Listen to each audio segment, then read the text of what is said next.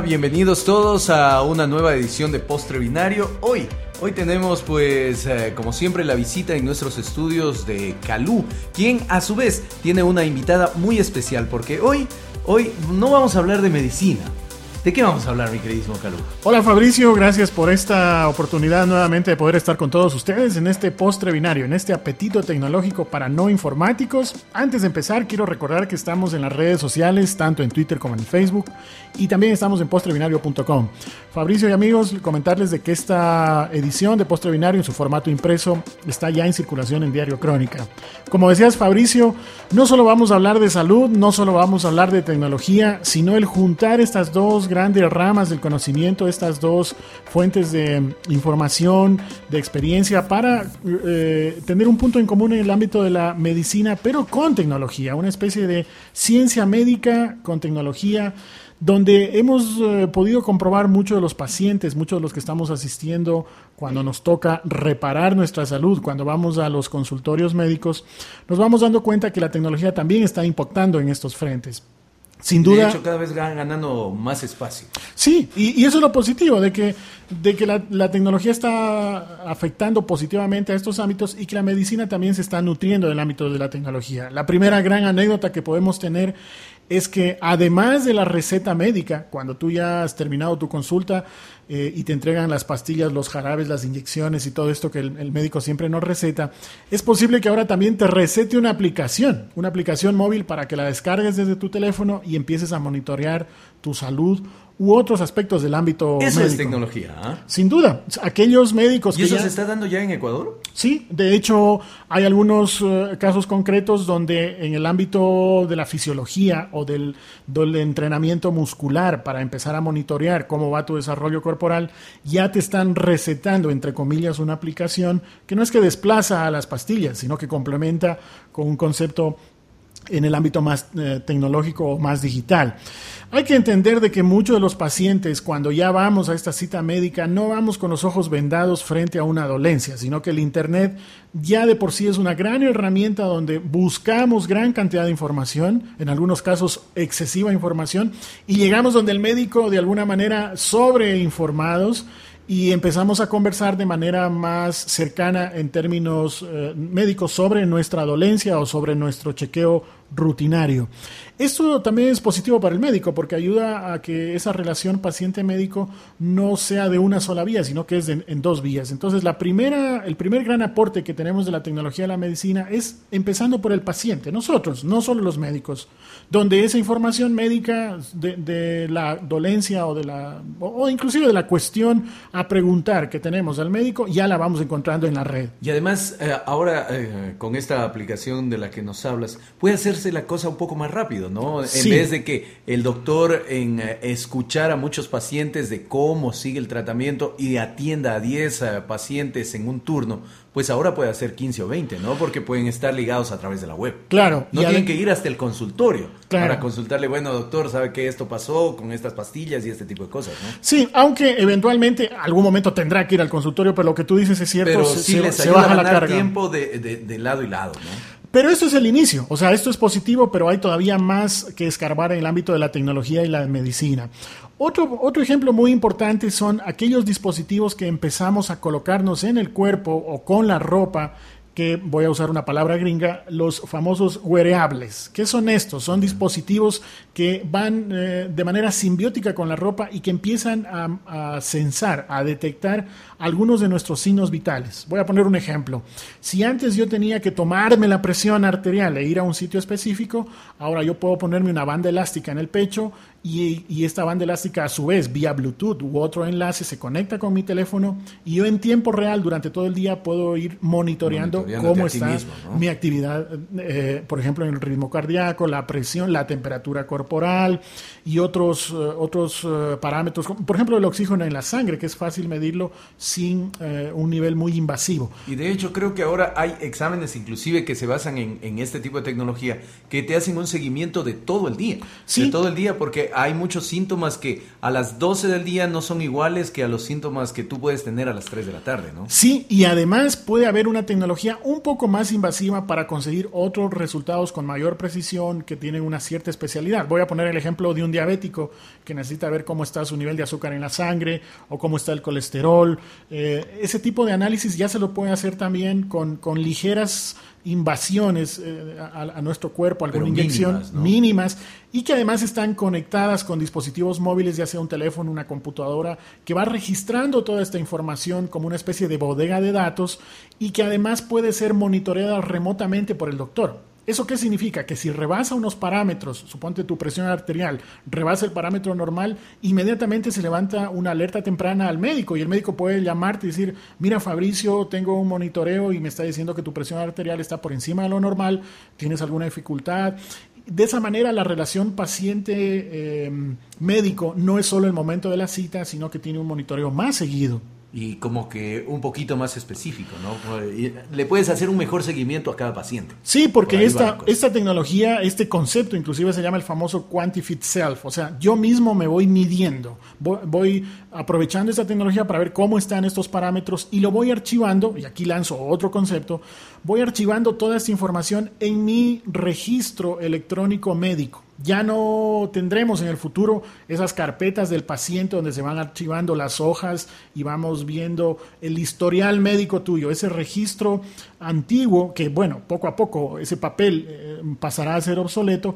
Vamos a tener un historial médico digital donde ese repositorio de información se colecta a través de estos dispositivos, se centraliza en un punto y luego el paciente decide con quién compartirlo y bajo qué privilegios. Entonces, si tú dices, me gustaría que el médico especialista en el área, pues no sé, muscular o en el área traumatológica o en el área eh, pediátrica, eh, me gustaría compartir esta información de todo mi, mi historial médico digital. Y es como pasarle solo un archivito.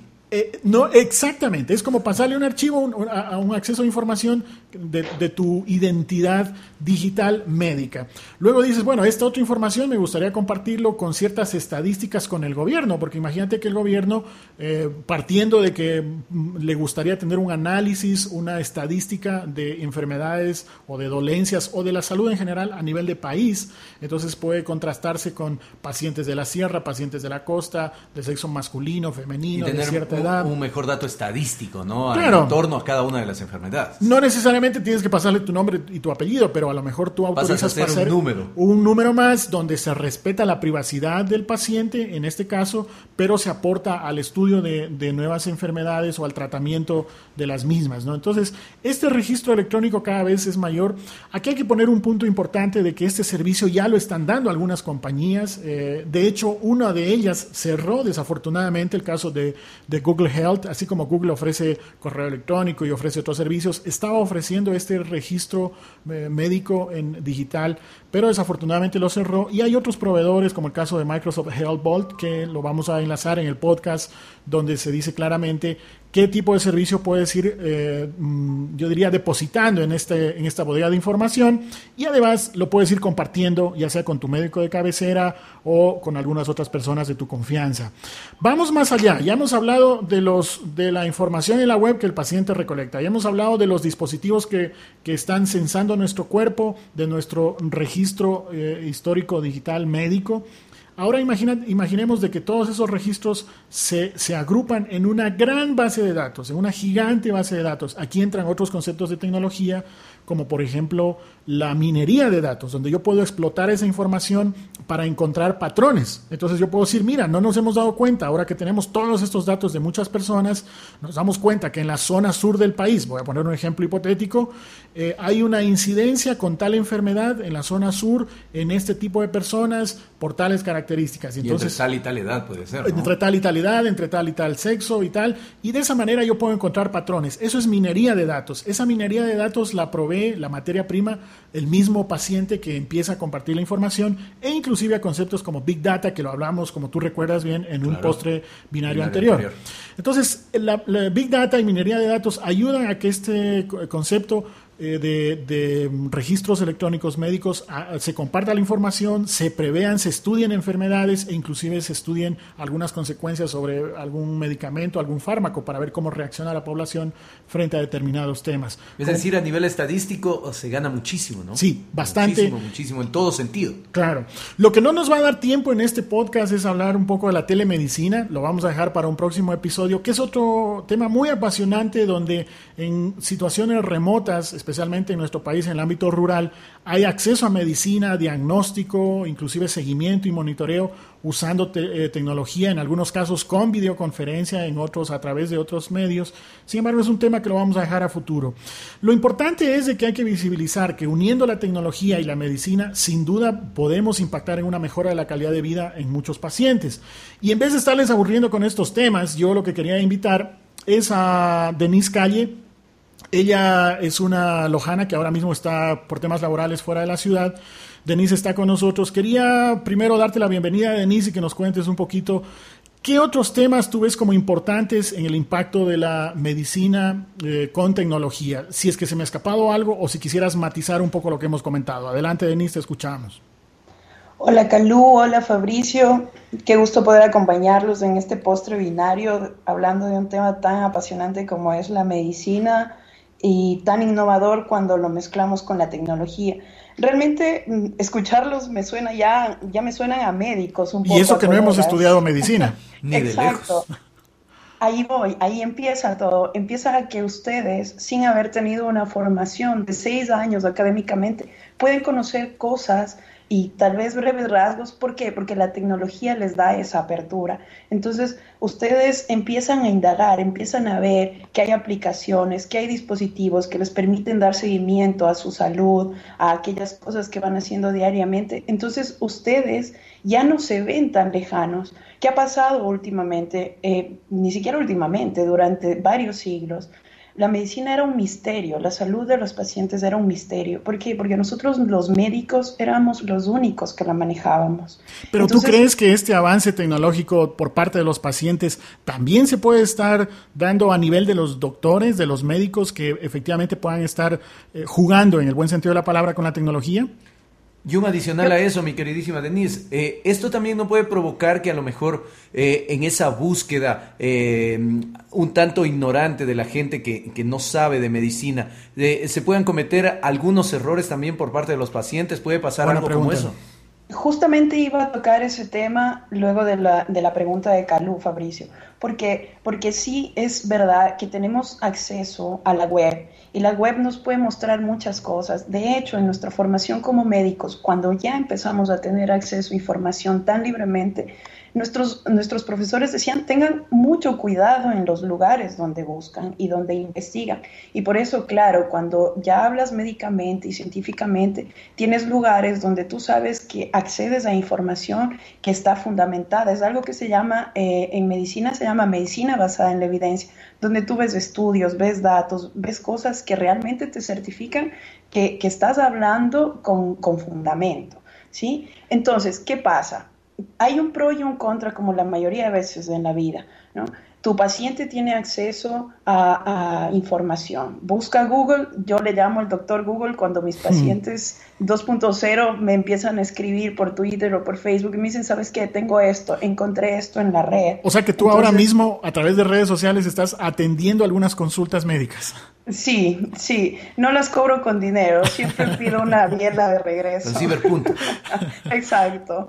Entonces, y eso es lo chévere también, ese acceso que tienes a que la gente no tenga que golpearte la puerta del consultorio para hacerte una pregunta, que te escriba un DM. Y hay cosas innovadoras con eso. Se ve, no lo he visto acá en Ecuador, pero he visto muchos médicos, por ejemplo, en España, en Estados Unidos, que se manejan por DMs en Twitter con sus pacientes. Entonces, ya no necesitas que estén yendo, sino que no tú le das la apertura. No es que reemplazan. No es que eh, reemplaza una consulta presencial, sino que complementa. Pero le das el acceso, eh, o sea, le das el acceso a que te encuentre de una manera más fácil, porque eh, nosotros tenemos, casi todos tenemos un teléfono inteligente. Hablo médicamente porque, porque nos permite hacer varias cosas a la vez. Entonces, tengo mi teléfono en la mano, estoy haciendo algo, estoy entrando, por ejemplo, a un quirófano y me llega un DM y es una paciente que me pregunta, se le perdió la receta y me dice a qué hora tenía que tomarme tal pastilla. Entonces le escribo y le digo, ¿sabes qué? Esa pastilla es cada ocho horas. Cierro Twitter, me empiezo a vestir para hacer la cirugía y todos estamos tranquilos. Yo estoy tranquila porque sé que mi paciente está cumpliendo un tratamiento. Claro, lo, el temor puede ser de que pensemos de manera errónea de que al final los DMs y la red social y este tipo de consultas terminan desplazando al encuentro presencial que tiene que darse entre el médico y su paciente. Porque si, si bien una de las quejas que había es de que hay la famosa frase la visita de médico y ahora ni siquiera la visita, sino el DM del médico.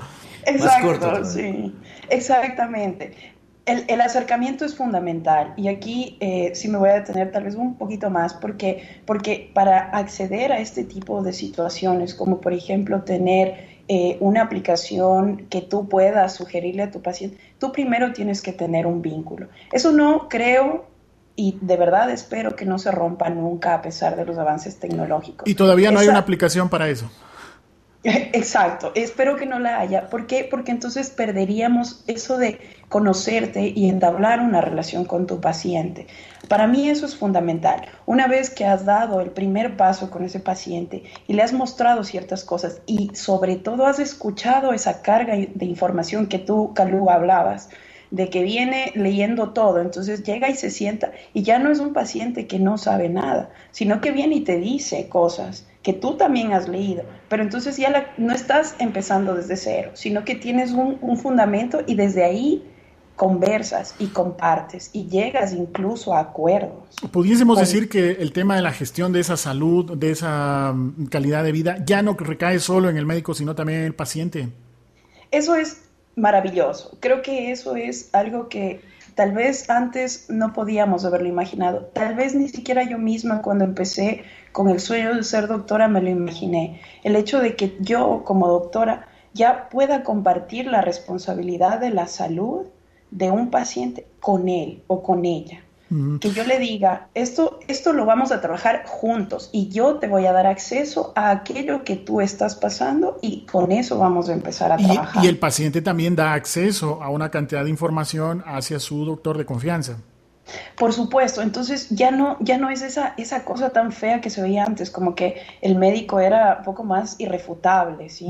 que, que, pasaba mucho. Entonces eh, se sentaba, se sentaba el, el paciente y tú lo único que hacías era como prescribirle algo y le decías, ok, nos vemos en un mes. Lo, lo iba a enlazar un poco con, con, lo que hablábamos hace un momento y comentaba también Fabricio. Si tú puedes vincular ya la tecnología con este tipo de situaciones, con un paciente específico, ya no tendría que estar todo el tiempo viniendo a ti, sino que tú reprogramarías las cosas. Por ejemplo, un paciente diabético al que tú le das una aplicación, y no solo una aplicación, sino le das un dispositivo y le dices, con este dispositivo vamos a controlar el azúcar todos los días y esto me va a dar a mí los datos. Nos vemos, antes le decía, ven cada mes para ver cómo estás. Le puedo decir, en tres meses nos vemos, pero tú vas a poder ver lo mismo que yo veo. Entonces vas a entrar a esta dirección, vamos a entrar a esta aplicación, como sea que, en algún momento lo podamos hacer, y le dices, tú me vas a ayudar a mí a monitorear lo que está pasando. Entonces, no soy solo yo, sino que él siente ese compromiso. Entonces, ya no se ve tan lejano de poder llegar al médico, hemos sino topado, que se hace responsable. Hemos topado el tema de aplicaciones, tú también lo comentas. En el ámbito de la aplicación, ¿has podido tú jugar en concreto con este tipo de aplicaciones que se instalan en un teléfono móvil y empiezan a, a censar, a conseguir información del cuerpo, como por ejemplo temperatura, ritmo cardíaco, etcétera? ¿Qué experiencia has tenido con eso? Ah, bueno, se podría decir que en Ecuador esto todavía no está tan establecido médicamente hablando. ¿Por qué? Porque ya tenemos dispositivos que nos permiten medir la frecuencia cardíaca. ¿Por qué han llegado? Tal vez no han llegado a nosotros como un dispositivo médico en sí, sino que era el típico eh, deportista que se dio cuenta de esto y dijo, ah, con esto puedo ver cuánto, cuánto está mi frecuencia cardíaca mientras empiezo a correr, cuándo empieza a subir, cuándo empieza a bajar. Y, Así eso llegué yo a, usarlo cuando lo usé, ¿no? Entonces tú monitoreas cómo va tu corazón. Ah, otra cosa, lo, perdona que te interrumpa, otra cosa, hace un momento tú hablabas de los dispositivos. Hay dispositivos separados, ¿sí?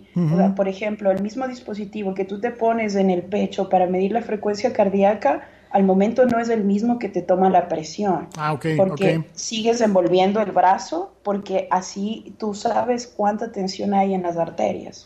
ya. Ahora, estas de, la experiencia que tú has tenido, estas aplicaciones que no son del todo médicas, sino más bien domésticas, por decirlo de alguna manera, tú ves de que de todas maneras ya abren una puerta a estos ámbitos y que están aportando con información del paciente para ir pensando que más adelante serán más precisas, más profesionales.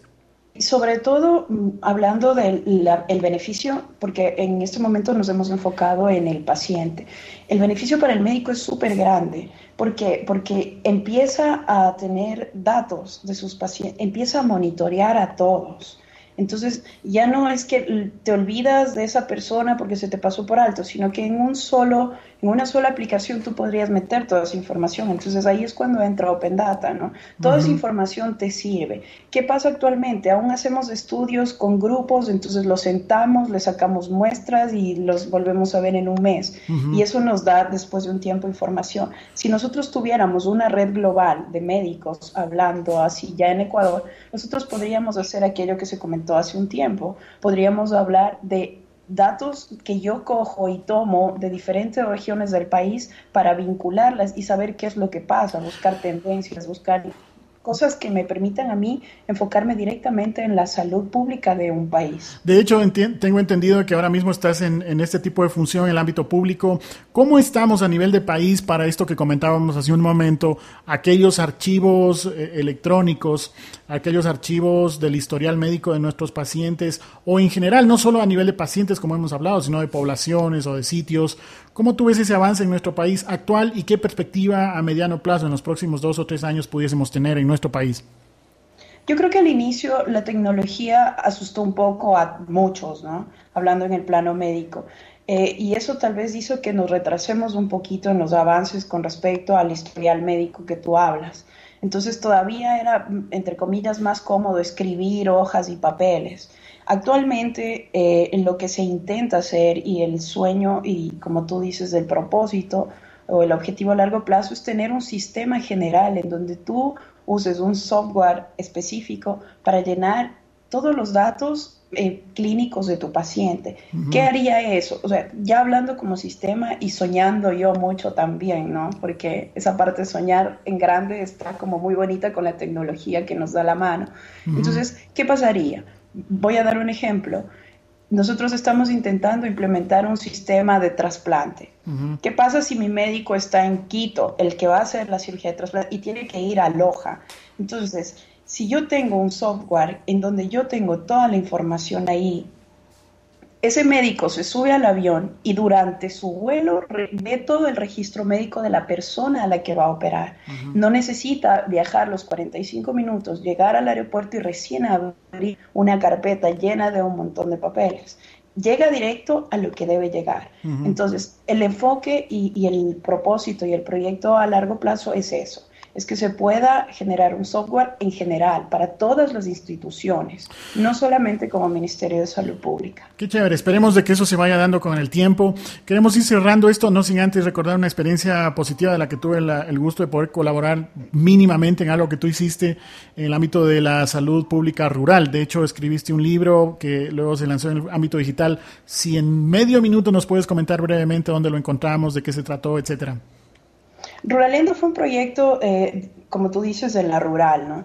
Lo que intentaba mostrar es que por medio de herramientas nosotros podríamos conocer historias de la rural, pero sobre todo generar proyectos, proyectos que luego a gran escala se puedan replicar, que la gente empiece a ver las cosas que están pasando en la realidad de cada lugar y enfocado en la salud pública. Ruraliendo se presentó en febrero de este año, ahora hay un formato de PAB y lo pueden encontrar en www.hmedic.com slash ruraleando. Pueden descargarlo, la descarga es gratuita. Lo vamos a enlazar en el podcast. Recordar que el formato EPUB es un formato electrónico de, de libros, así como tenemos otros formatos para leer documentos, por ejemplo un PDF. EPUB es uno que está orientado más al ámbito de la lectura de libros. Qué chévere felicitarte también por ese esfuerzo, Denise.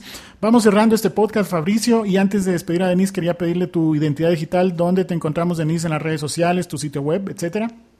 Eh, bueno, aparte ya sé que el autobombo te lo hiciste porque tú escribiste el prólogo No, para nada, para nada. no, igual te agradezco un montón porque al final la idea salió eh, un poco de lo que se había leído. Eso no era spam. Ajá, eso es spam. pues bueno, mi vida digital en Twitter, arroba Niches13. Eh, y bueno, en Facebook como Denise Calleseli y pueden encontrarme en mi blog, que bueno, ahora ya estamos hablando de salud pública en, en sí, en www.hmedic.com. Y si quieren darse una vueltita por Ruraleando, pueden encontrarlo, como les dije, en hmedic.com slash ruraleando. Gracias, Denise, por la, brillante aportación. Fabricio, como tú puedes ver, el tema de tecnología y medicina es impresionante. Y es que cada vez eh, se van complementando más, ¿no? La medicina no solo sirve o va de la mano con la tecnología, no solo en aparatos tecnológicos que pueden salvar vidas, sino que también eh, herramientas muy eficaces como el Internet, pues eh, se acaba de demostrar en este podcast que cada vez van más cerca y más de la mano para ayudar no solo a los pacientes, sino a los doctores, los doctores y los pacientes. O sea, se está formando una trilogía entre doctores, pacientes y tecnología. Una, tecnología, una trilogía de complemento, ¿no? Se nos queda pendiente, lo como decía, el tema de telemedicina, así que queda el compromiso de poderlo tratar más adelante en otro podcast. Eh, yo quiero agradecer a, Denise por, por, el espacio que nos ha concedido, agradecer también a todas las personas que nos están no solo sintonizando, sino también en la web, comentarles a todos de que estamos teniendo mucho feedback, mucha retroalimentación con respecto al podcast de, de Binario. Recordarles que estamos en las redes sociales, tanto en Twitter como en Facebook, con, esa, con ese usuario, con Post Binario, y también en el sitio web postseminario.com.